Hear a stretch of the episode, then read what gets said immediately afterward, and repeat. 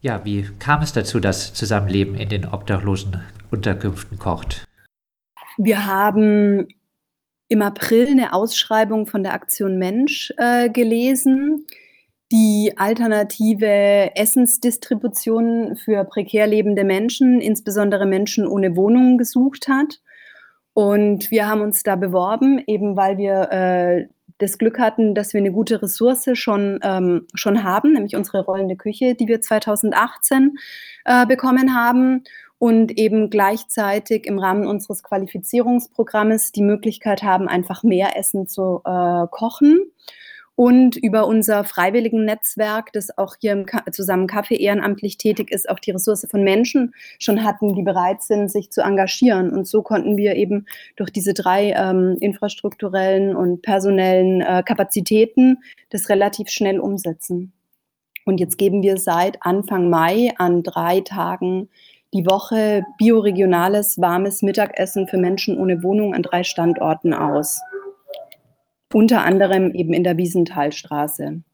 Welche Erfahrung habt ihr bisher beim Kochen und Essensausgeben vor den Unterkünften wie der Wiesenthalstraße gemacht?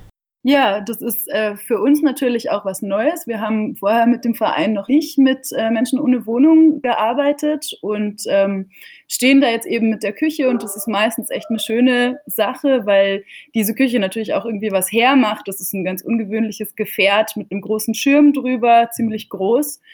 Ähm, und äh, wir schaffen es dann eigentlich ganz gut oder es ergibt sich dann so, dass äh, man dann praktisch draußen echt nochmal so einen kleinen Raum schafft, ähm, was einfach super schön ist, weil die Leute rauskommen, ähm, man sich dann so ein bisschen unterhält und trifft und einfach begegnet und äh, ja, macht großen Spaß bisher.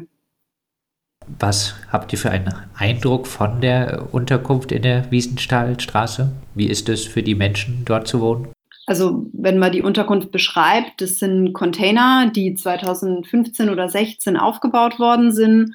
Äh, die wirken schon ziemlich abgerockt und teilweise rostig, also sind in keinem Zustand, wo man sagt, wow, macht total Spaß. Und es sind einfach Container.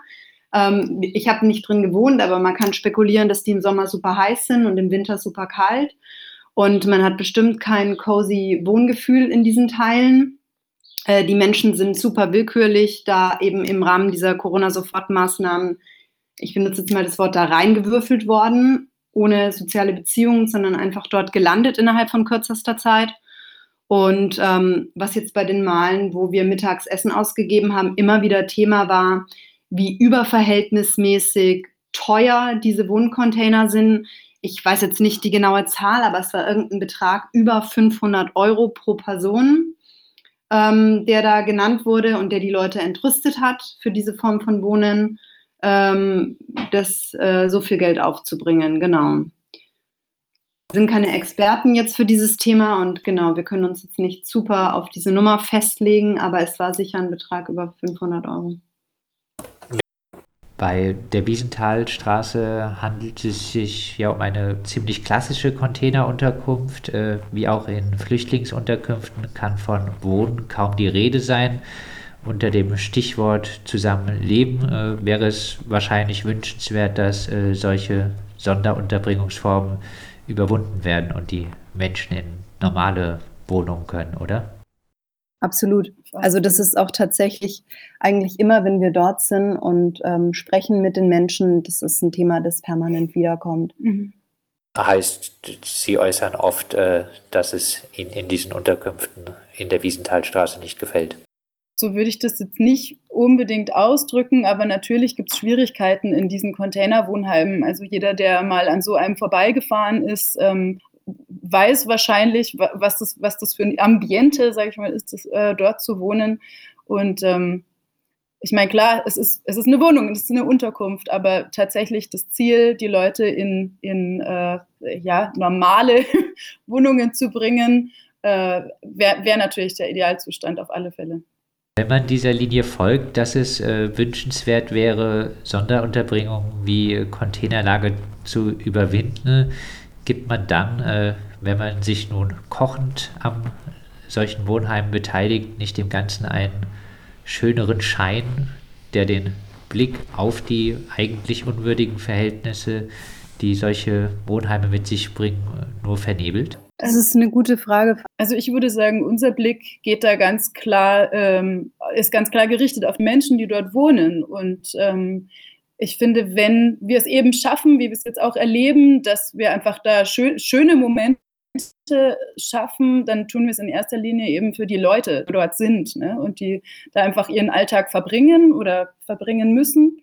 Ähm, ja, insofern glaube ich einfach, dass es ganz wichtig ist, auch solche das mal aufs Tableau zu bringen, allein schon, wenn wir uns da jetzt hinstellen, mit dir sind das genau die Fragen, die vielleicht auch wieder ähm, Öffentlichkeit bekommen und ein bisschen in den Fokus rücken, wie es jetzt leider durch die Corona-Krise eh passiert, ne, dass, dass äh, da jetzt wieder hingeschaut wird, aber ähm, auf alle Fälle finde ich, dass es wichtig ist, da einfach die Leute im Blick zu haben. Und klar, die politischen äh, Umstände und die Strukturen sind nicht das Richtige, aber ich denke, dass es trotzdem gut ist, im, im Kleinsten und im persönlichen, individuellen da was, ähm, ja, einfach sch schöne Momente zu schaffen, wenigstens. Mit diesem Kochen vor den obdachlosen Unterkünften übernimmt ihr da nicht eine Aufgabe, wo man eigentlich sagen könnte, das wäre Aufgabe der Stadt, dafür zu sorgen, dass die Menschen dort Essen haben?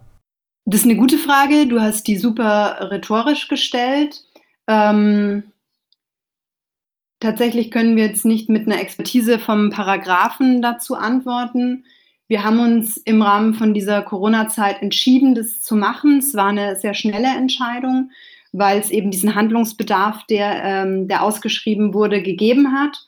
Und ähm, kind of digging deeper, hast du, hast du bestimmt recht, dass diese Frage existenziell wichtig ist zu stellen ob, äh, ob wir da eine Verantwortung übernehmen und da wie so eine Art Feigenblatt jetzt drüber gehen. Wir haben jetzt sehr kurzfristig einfach erstmal diese Entscheidung getroffen, das zu machen, aber da lohnt sich auf jeden Fall, äh, weiter kritisch nachzudenken, dran zu bleiben und ähm, weiter im Diskurs zu diesem Thema zu bleiben. Erst einmal bis Oktober äh, soll die Essensausgabe an den obdachlosen Unterkünften äh, stattfinden.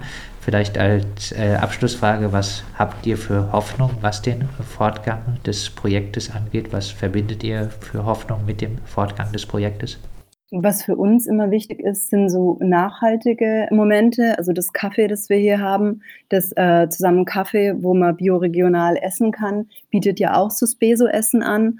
Und die Idee ist ja, wenn man mit Menschen arbeitet, mit denen man davor noch nicht gearbeitet hat, dass sozusagen in, in unseren Alltag, das, was wir tagtäglich, Dienstag bis Donnerstag hier auf dem Greta-Gelände anbieten, oder wir haben ja auch den Gemeinschaftsgarten, äh, wo wir Betpatenschaften haben, wo man sich selber versorgen kann oder wo man zu gemeinsamen Veranstaltungen wie gemeinsames Gärtnern oder Feste oder Kulturveranstaltungen kommen kann, ähm, dass die Möglichkeit dann besteht, wenn ein Sonderprogramm endet, und Projekte sind ja oft immer begrenzt, dass man dann Menschen mitnehmen kann, die bei uns angedockt sind, in die, ähm, in die Programme, die im Alltag stabil einfach weiterlaufen und so eben so ein Gefühl von Gemeinschaft und Zusammengehörigkeit zu schaffen nicht an den Orten, wo wir jetzt hingehen, sind wie so kleine Satelliten, wo wir uns gerade mhm. ausgedehnt haben, sondern um da eben Kontakt zu machen und dann die Möglichkeit zu haben, an den Orten, die wir fest, äh, fest anbieten, weiterzumachen.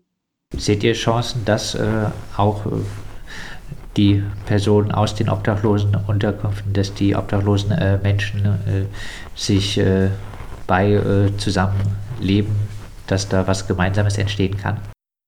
Manche bestimmt. Also was wir gerade vor allem auch machen, ist, ähm, die natürlich darauf hinzuweisen, dass wir hier ein Sozialcafé haben ähm, mit einer sozialen Bepreisung, wo jeder so viel äh, zahl, also für ein Essen, warmes Mittagessen zahlen kann, äh, wie er will oder kann eben. Und man kann eben ja auch umsonst essen, wenn man das möchte. Und mit diesem Hinweis hoffen wir natürlich, dass wir die Leute ähm, auch mal zu uns aufs Greta-Gelände bringen. Das wäre natürlich super, super schön. Ja.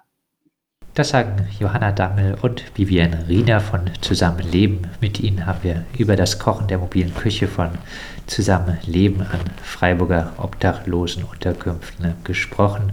Die mobile Küche kocht dienstags im Wohnheim in der Wiesenthalstraße, mittwochs im Wohnheim in der Tullerstraße und donnerstags bei der Bahnhofsmission. Und mehr Infos zu Zusammenleben gibt es unter zlev.de.